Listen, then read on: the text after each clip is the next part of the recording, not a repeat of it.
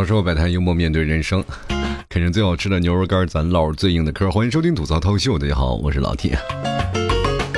今天呢，嗯，有人在我这个某宝上卖牛肉干啊，然后就上来就说啊，老 T 啊，就是因为他一发这个消息啊，我就直接给他回了。他说你回消息这么快，是不是因为没有人买啊？我当时特别生气，我说怎么回事儿？这个人啊，妈就说什么大实话。这简直就是戳我肺叶子上了啊！这两天说实话啊，这个六要发了啊，这其实说实话，这也是一个很玄学的数字啊。这两天也开始呃大肆的开始做宣传了啊。当然了，我呢也是紧跟其后，我如果不跟着，说实话。牛肉干就快长毛了，我跟你说，就等着你们过来了啊！呃，大家咱们一起共享盛世吧，薅老 T 的羊毛啊！其实每次呢，我都特别感觉有一道有一股那种神秘的力量在推着我走啊。比如说，呃，要有点什么好运呢，我首先呢就想方设法的让那个好运啊往我身上走。比如说呀。跪在地上向东方磕三个响头，但也不知道磕的是谁啊。其实这个东西吧，它是从上面就是一开始传过来的。呃，很多人可能不太理解啊，就是尤其是现在的年轻人，说实话，他们对现在的传承的东西还相对来少一点。但是你越到那些啊传统的家庭里，他就越能传出一些很奇妙的东西啊。比如说像我家，在我节目当中，大家可能也都知道老 T 的妈妈是一个什么样的人啊，就是非常迷信的一个人。就是他那个迷信的行为，说实话，有些时候我不知道他那是迷信还是迷惑，你知道吗？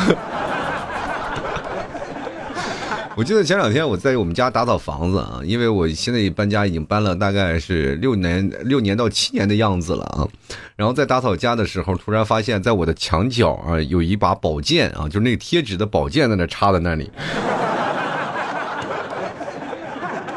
还有一次啊，就是我在那个修电脑，我的电脑。坏了那段时间啊，就是那个没更节目，可能那老的听众应应该知道啊，就是我电脑那段时间罢工了。我在搬电脑的时候，发现那电脑的下面有三个符号性的东西，我不知道是什么东西啊，就反正圆的啊，带金币，上面写着各种符啊，我也不敢摘啊。就若干年了，已经搬家好多年了，然后家里仍然能找到我妈藏的稀奇古怪的东西，包括什么什么桃木剑呀，还是包括我们家生小孩了，其实很多也有迷惑的行为，比如说我的呃丈母娘啊，就岳母嘛，然后呢，她就会把那个核桃啊，然后把那核桃，然后拿起来穿根绳子，然后绑在我们家孩子那手上，我就非常不理解这样的行为是干什么呢？她说这也跟桃木剑的性质是一样的啊。人挡杀神，佛挡杀佛啊！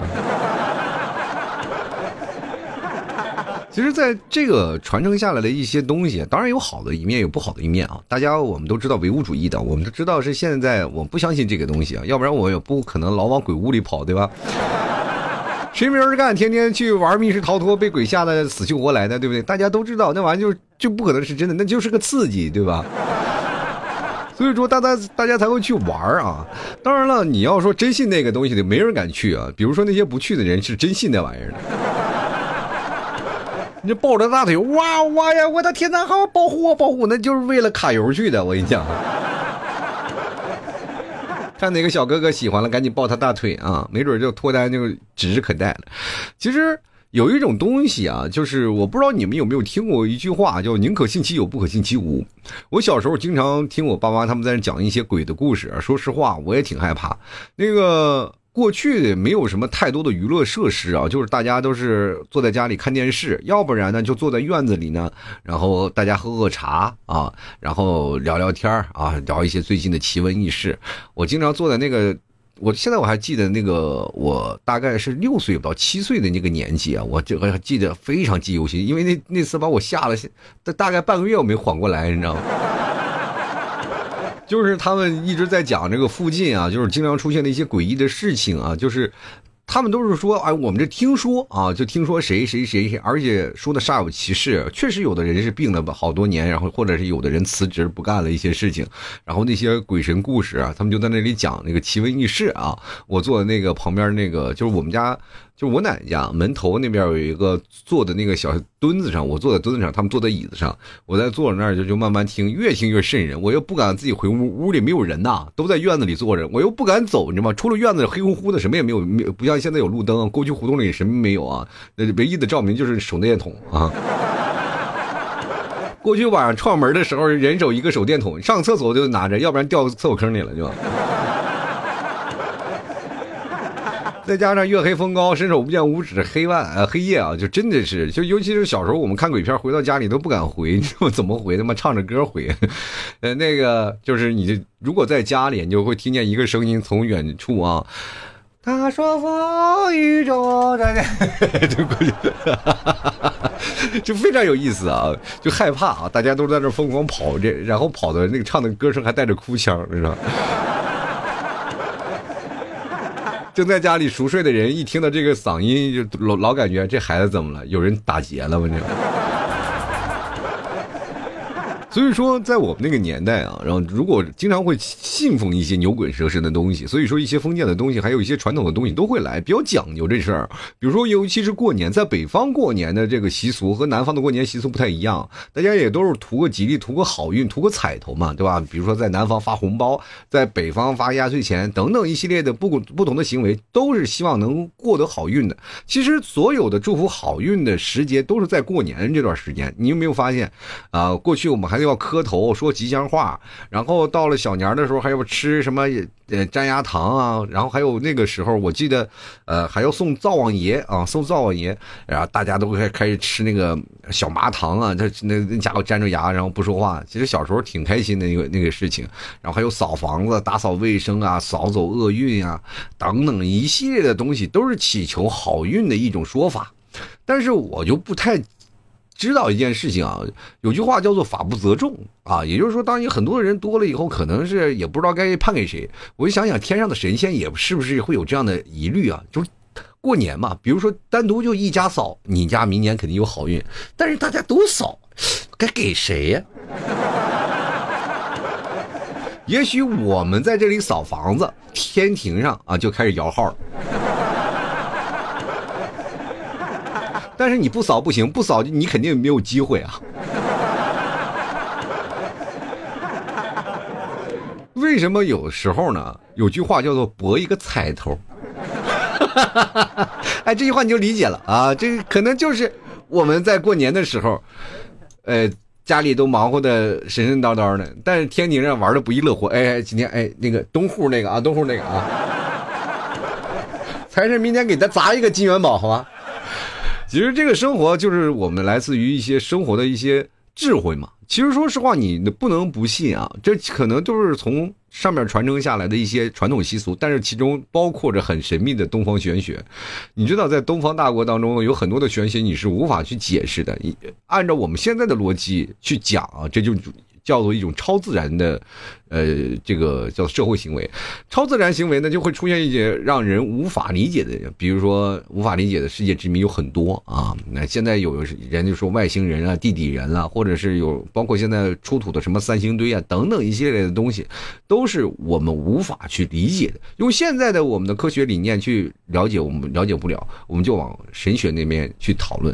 就比如说我们最早说的女娲呀，或这些呀，就是女娲、伏羲啊，是吧？呃，咱们就可以把他们定义为外星人，哎，这就开始说起来有一点了。然后咱们再推论推论推论，人是那样的吗？就是比如说达尔文的进化论，人就是从猿到人的一个过程，那是这样吗？那北京猿人是，还有那个蓝田的这个猿人，他们是人吗？对吧？你可可以不能理解吧？他们是不是人？他们是进化的吗？可能就是当时他们有一部分原始人是在那个，我们人是在另一个地方生活的。那阵还没有乔迁过来呢，等人过来了，把那帮原始人给灭了。所以这个很有可能啊，然后慢慢的就有一些什么祭天的仪式啊，祭你说从远古就还是有什么祭天祭邪这个祈求好运的方法，对不对？然后好多人说啊，那都是迷信，那些迷信那过去的那个东西你见过吗？没准都靠迷信过的，这个。你看有些很多的地方啊，呃，咱们掰扯掰扯，比如说在很多的地方，就是各种很多玄学的人都能够获得很高的地位啊，比如说像萨满啊、巫师啊啊，这巫师啊，还有什么咱们这个我们国家的什么天师啊啊，对吧？天师道教的，哎，还有什么法师，对吧？还有是像那个在西方国家一些巫师是吧？女巫啊等等。还有什么，包括什么神父啊等等这些关于神神论者的，对吧？他都是有一定的这个关系在那里的，对吧？都有神学的东西。你说他们不会魔法吗？没准都会有。比如说你们在聚会的时候玩黑魔法，是不是？你就可能你当你不了解这些东西的时候，你就确定啊，这小子会魔法。要不然他怎么知道这些？就像我们不了解魔术的一面，哇，觉得好神奇。就当我们无法用这种，就是可能。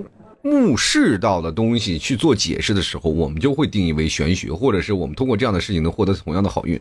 比如说像祈求这些东西啊，就比如说像我妈比较信这个啊，又信佛又信道的。说实话，我也不太理解她到底信什么，反正就总感觉是，反只要在天上飞的是吧，她都不信啊。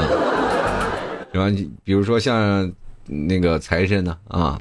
像有些时候那各种菩萨啊，什么观音菩萨呀、如来佛祖呀，这些反正我妈都信啊。家里供奉的两座大神，左一个右一个啊。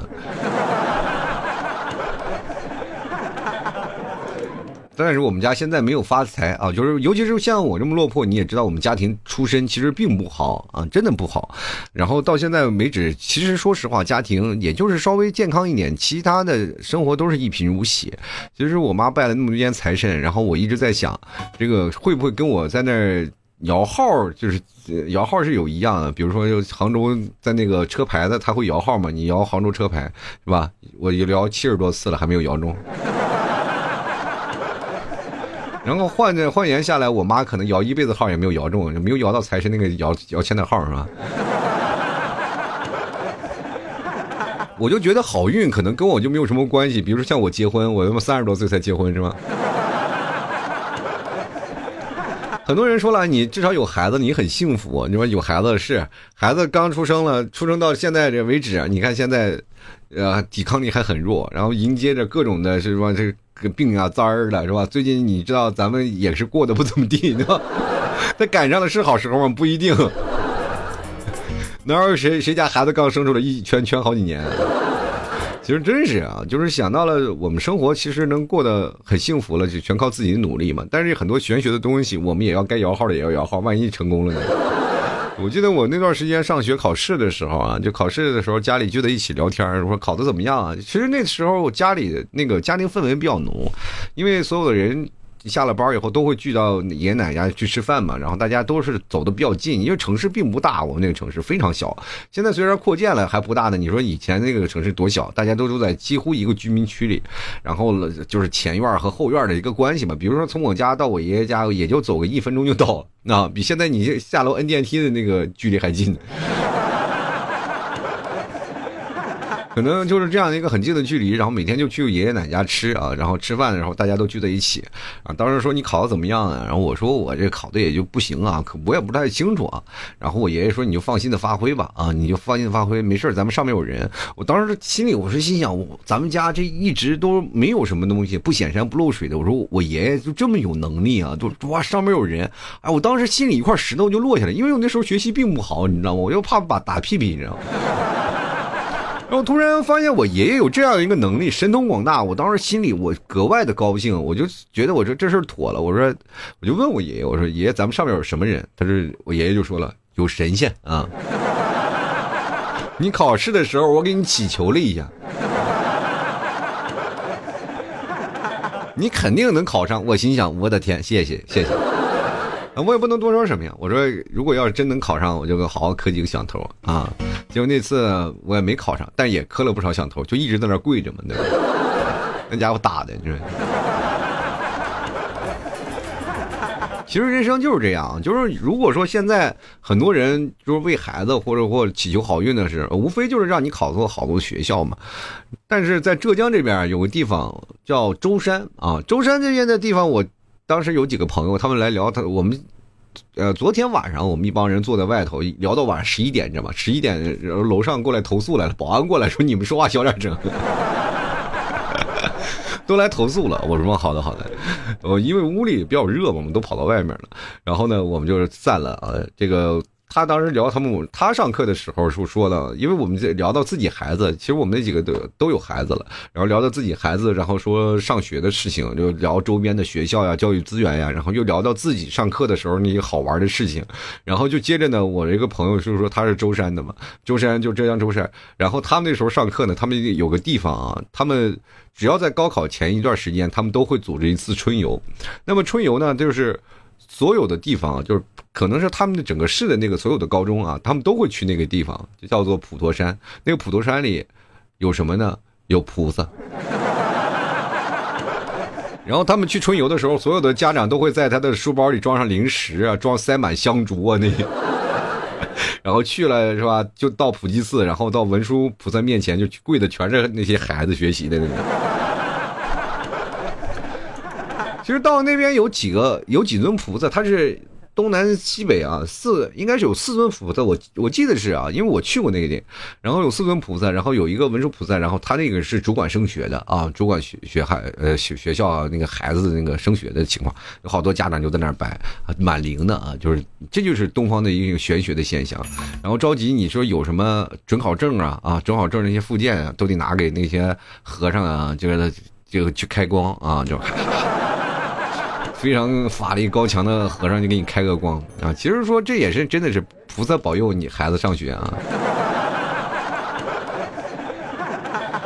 但是祈求好运的方法不仅仅是这些上学的事情啊，其实我们祈求还有另一种东西啊。我不知道你们经历过没？我相信绝大多数年轻人可能都经历过这个事情，姻缘锁。哈，呃，就是，哎，我跟大家讲，就是说，现在求姻缘的事情已经很多了。我就感觉啊，就是现在就越老啊，是不是就一个人忙不过来？你不行，招几个人，就你光一个人在那里练，你说单身多那么多你。因为我这两天我要做那个安驾的东西啊，然后我就开始做 PPT 啊，因为我马上要开一个那个摩托车安驾的一个事情，然后跟一帮朋友开始搞，然后我想做 PPT，然后那两天看了一个国家数据啊，再拿数据我开始翻，一看一翻数据我不知道啊，一翻数据吓一跳，现在所有的啊很多的那个详细的数据都在那里，就国家的，大家也可以有时间去看，但完全是公开的。然后我看那个数据就是生育率的问题，就是呃今年的生育率就下降的很多啊，才一点几，就是。跟往年比啊，好像差一点零七左右啊，就是低的很多了。所以说跟大家讲，就是现在就是很多的孩子确实是不愿意生孩子。今天我也听到一些消息，就是说呃生孩子去养孩子又很累啊，就包括你要给他上学啊，家长以后给自己找罪受啊，这确实确实有。但是我跟大家讲，就是你们当想这个事情的时候，我就觉得你们已经败了。当你真正的成为父母的时候，你知道当有个孩子站在你身边是什么样的那种感受啊？其实那是不一样的，他打开了你人生一个阀门，打开了你另一个世界。啊，所以说你当你有一个另一个生命在你的生命当中，你会发现他会完整啊，他不是说你自己一个人人玩的有多好，你真的终究你体验不到了人生的另一种乐趣。他有一种好的乐趣，他也有一种坏的乐趣。你可能觉得会很累，但是你多了份啊这个揪心啊，或者你多了一份心情在那里，你永远不是一个人在战斗，你就觉得哎有一个奋斗目标也挺好。所以说，你看现在的父母为了孩子操碎了心，以至于到现在很多的孩子他妈还单身的问题，就是，呃，很多的父母也其实说实话，他们你知道，你每次出生的时候，就像我一样啊，就是我出生到现在，其实没并没给家里带来什么，尤其像我妈说的，就是早知你现在这样，三岁你在你刚出生那时候就把你掐死。这话说的一点没错，就让我妈说最多的话就是你就最后悔的就把我生下来，你知道吗？但是他为什么要鼓捣我？就是说你赶紧去生孩子呀，什么时候抱孩子呀，是吧？你说啊，我就想抱小孩，我就是想抱抱孩子吧。我说你要喜欢抱小孩，你当月嫂去。妈那么多孩子，你随便抱，对不对？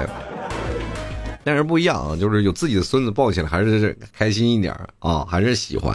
于是乎呢，我在那个时候啊，也就是真的，当我生了孩子，其实说实话。头几天我也没有那感触啊，就刚生出来时候只是希望，我也是求好运啊，父母平安，对吧？我也该磕头的磕头，该干什么的什么的事儿做了好多事儿啊，你知道吗？就是那时候在家里啊，就干各种的什么，这说实话就开坛了，你做法。我妈那时候啊，就在家里给做了好多的那种的保佑的措施啊，还是怎么回事让我啊那天穿什么，我那穿衣服都有讲究，不能穿这个颜色的，得穿这个衣服。然后呢。几点几点，反正说了好多的那个关于那些啊，确实是到最后也确实母子平安，也不知道是不是神秘力量的影响。啊，至少生出来了，生出来了以后呢，我第一件事情就是把我儿子的名字想起来啊，就是我把孩子的名字当想完了以后，做了出生证明以后呢，我就把他的名字赶紧，然后画了一个什么，就是姻缘锁，我给他锁那个当时特别火的一个树上了啊。当时你们起早非常不理解，就为什么要这么早就给你儿子就把那个姻缘线给搭上呢？我说摇号需要时间呀。对吧？你看，别人的孩子还没有想那个事儿，一一般挂姻缘锁都在二十六岁或者二十四岁左右，是吧？这个有些时候，当你刚毕业了，刚开始步入工作了，你才可能会挂这个。那我们家孩子不是起步就早一点吗？就已经赢在了起跑线上。而且有句话你不是知道吗？就是什么事情要从娃娃抓起。于是乎呢，也没有办法。其实我跟大家讲，我也被我爸妈挂过。我记得在挂过什么地方，千岛湖挂过呀，或者在厦门那边也挂过。反正是只要但凡有这个带红绳的地方，他肯定可以挂着。然后我妈还经常特别有意思，她出去旅游的时候啊，看着地方有挂，挂了个牌子，然后就写着我的名字，希望你早日结婚，你知道吗？他就会拍张照片发给我。然后呢，我就每次我就存一下，我放在那里。我说等哪天我结婚的时候，我挨个回去捡啊。把那绳子都剪断，把那个锁都打开，然后就好多那个名字都写着挂着我的名字，啊，我也奇怪啊，就是到现在为止，我也不知道是不是有我妈那个神秘的力量啊，反正我就是老替长成这样了啊，至少也结婚了，不管说婚姻幸福与否吧，但是至少咱结婚了，有孩子了，对吧？咱们不先说这些事情啊，就每个人生活当中总有一些好玩的事情和不好玩的事情，你想把自己。变得更加有意思，或者是你想让自己更加快乐，总有一些让自己快乐的方法。有些人可能说这是一种唯心主义啊，就是你说了一些事情，无非是图个心安罢了。真的，那你可以看看最近演的影视剧作品啊，就是比较那个怀疑心比较严重的皇上，比如《琅琊榜》那个就是，然后皇上不就是疑心病太重啊，一说谁就把谁杀，一一说谁就把谁杀，对吧？说谁要造反了，咔嚓就把谁杀掉了，这就是这样的嘛，对吧？他只要有疑心的这个情况下，就就图个心安啊。哎，对吧？就图个心安。就比如说，我们每次在那个抢红包的时候，大家都知道，就购物节了嘛。一说购物节，大家都要抢红包。抢红包的时候，大家谁不转发个锦鲤呢？对不对？如果碰见一些什么人，就是每个人心里都有自己的神啊，都喜欢与否，它不存在于具象事情，它能带来好运的是，可能也是你的偶像啊。比如说有些偶像来了，你就有些人可能不太理解啊，就是比如说有些偶像出现了，就哪怕像那个梅西啊，这两天来中国了，你看很多的球迷就疯狂了，对吧？还有一个球迷疯狂的跑到那个场上抱梅西，有很多人其实说实话也。会是跪在那里给梅西磕头的也多，也很多，对吧？祈求好运，因为他在在内心啊就已经把他当成一种神，唯心主义，就是觉得，哎，我的天呐，我只要拜他就能带来好运，对吧？这个事情他就能保佑我这件事儿，对吧？其实梅西上面他有也有上限啊，你看他们有次进球的时候也会祈祷啊。但是呢，你只要把他当成自己的心理神，我们可以理解，因为确实你当有一种信仰在了以后呢，你确实能够做到一种心安。啊，确实能够让你得到短暂的安宁。其实人就是特别希望把心灵放到一个地方啊，就寄存在那里。就是心如果要是一一直在你这个身上，你会发现你力气很重啊，你永远会在自己会跟自己啊较劲，跟自己跟自己打仗啊，打得不可开交。有的时候呢，说实话呢，你的身体都过来拉架，哎，能不能不要再打了？再打精神分裂了啊。就是开始啊，就是各种的事情啊，就是你自己会纠结自己，会焦虑啊，会抑郁等等一系列的负面情绪，都会把你这个人压垮。于是乎你就找到了一个信仰，找到一个好玩的，哪怕你是偶像团体啊，是各各种偶像啊，哥哥、欧巴呀，这就无所谓啊。就咱们没有说什么国籍啊，或者这些东西，哪怕你说是你看动漫呀，看这些东西啊，然后只要你把心放在那里，托在那，托在那就好了。但是首先你要知道，你托管的地方，你首先要托一个好的地方啊。你不管是什么样，你不管拖到哪儿，不能背叛自己的国家，明白吗？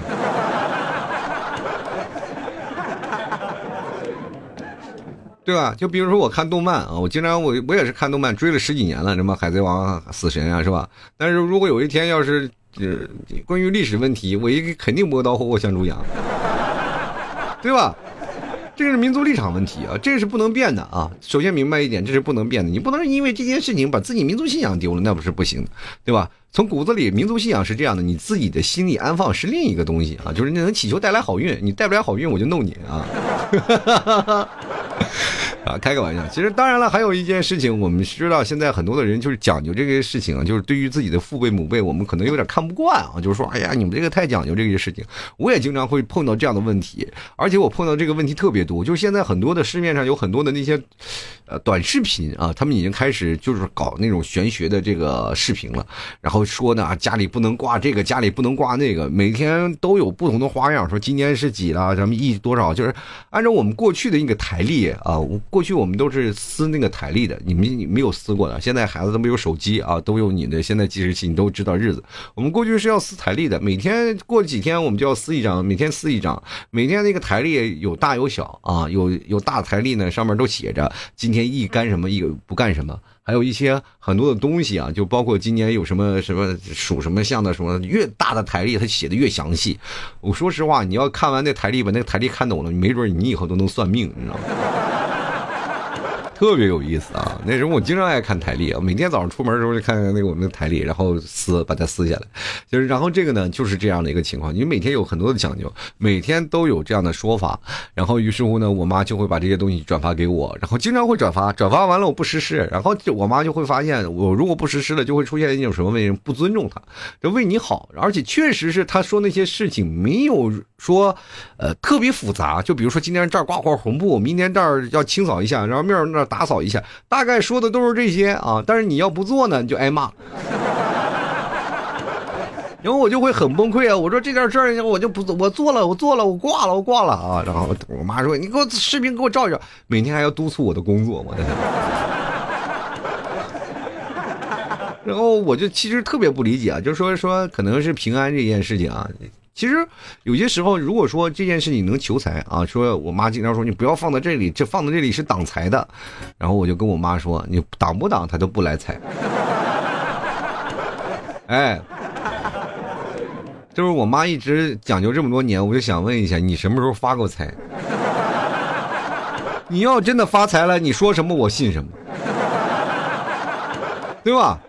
你不能说你自己没有实施到位，到最后到我这里就可以了，就是一加一等于二了都，不可能啊！所以说这件事情也没有办法啊。然后我也想劝我妈呢，也劝不动。当然了，我妈他们他们这一辈的人有他们这一辈的人的骄傲和他们自己的理念，你也不要去说服他们。他们迎合什么呢？就该怎么做就怎么做了。其实每天呢，我们经常会发现一些事情，就尤其是像去世的人，北方的人又比较有说法。我们那边就是说每次去。如果有人去世了呢，嗯，就要有请一个大仙儿啊，大仙儿呢会告诉你一些啊什么样的，你要拿什么砍什么竹子呀，砍什么树啊，什么做饭呐，什么长孙呐，是吧？很多的讲究。当然你去世了以后，你知道我，当我奶奶去世那次，我是扛幡的，我长孙嘛，然后我我去扛幡了，我的天，那个讲究说法实在是太多了，这真不是一般人就能闹的哈。包括他还拿个罗盘在那算啊，然后把所有事情安排的面面俱到呀，什么时候盖棺抬棺，然后看。呀，这样一种，反正都是那个大仙来去做的，做了很多的事。当你做好了以后，你就会发现，我的天呐，还挺神奇。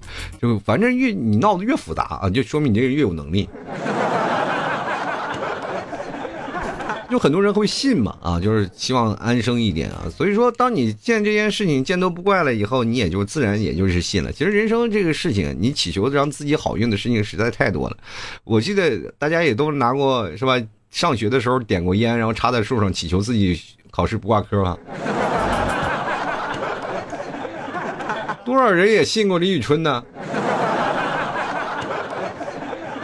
对吧？那想当年也都是啊，就是也是刮着风啊。最近可能有一些更更多好玩的。去年还刮这个转发锦鲤呢，大家都在那各种锦鲤锦鲤转发。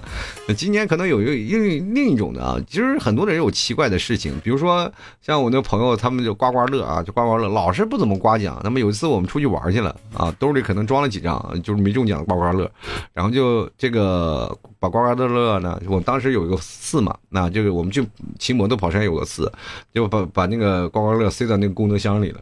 我当时我心里还骂呢，你我说你要不捐点钱，你塞那刮刮乐干什么？然后没没没想到呀，过两天他就刮，哎，还真能多多少少能刮点重点 你很邪门啊，就不知道。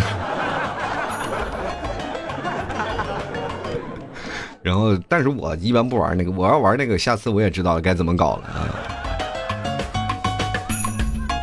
其实这个求姻缘这件事情，大家都在寺庙经常见过，什么这上上签、下下签，什么各种签在那摇啊，咔咔，反正在那摇着，你肯定能接触。然后包括还有一种就是算命的，比较直接的啊，你是求姻缘，你什么时候能有姻缘啊？那么都是胡扯。哪有几段姻缘能可以啊？我记得我一个同学啊，我一个同学，他们关系特别好。呃，他那个结婚，当时是特别不受那个家里人那个待见的啊。然后他就没没办法，他去算命去了啊。希望算命的这个给出一张纸，就是说这个好。但是那个当时算命的说他这段婚姻特别好啊，他特别好。然后把那个八字什么都写了好了。然后他把这个算命的拿给他妈看，然后他妈才同意了他们俩去结婚。你知道这这是很夸张的。然后但是呢，说实话，没过两年离婚了。然后那个算命的也找不着了啊！你很多的事情你没有办法用现在的科学去解释啊，但是有些时候人也不算命，也过得好好的，开心的，其实就是图一个心安。咱不管是说用什么奇怪的那个好运的方法，希望呢，也就是能让自己开开心心、快快乐乐。这两天我每天都会在地上跪着啊，祈求各位朋友多买点牛肉干，希望大家赶紧啊六幺八来薅我的羊毛，好吧？好，吐槽生活百态，幽默面对人生啊，嗯，啃着最好吃的牛肉干，咱唠着最硬嗑，也希望大家都能有好运。其实哪怕不祈求啊，不需要有一些寻求快乐的方法，但是你就能保持一种十倍的快乐。如果喜欢的朋友呢，别忘多支持一下，来某宝去搜索老 T 店铺吐槽脱口秀啊，或者搜索老 T 家特产牛肉干，都可以找到我啊。你可以找我呢，对个暗号，千万别找错了！你别找到别人家了，那我受得了吗？本来就没有人，你们再不来找我，我就崩溃啊！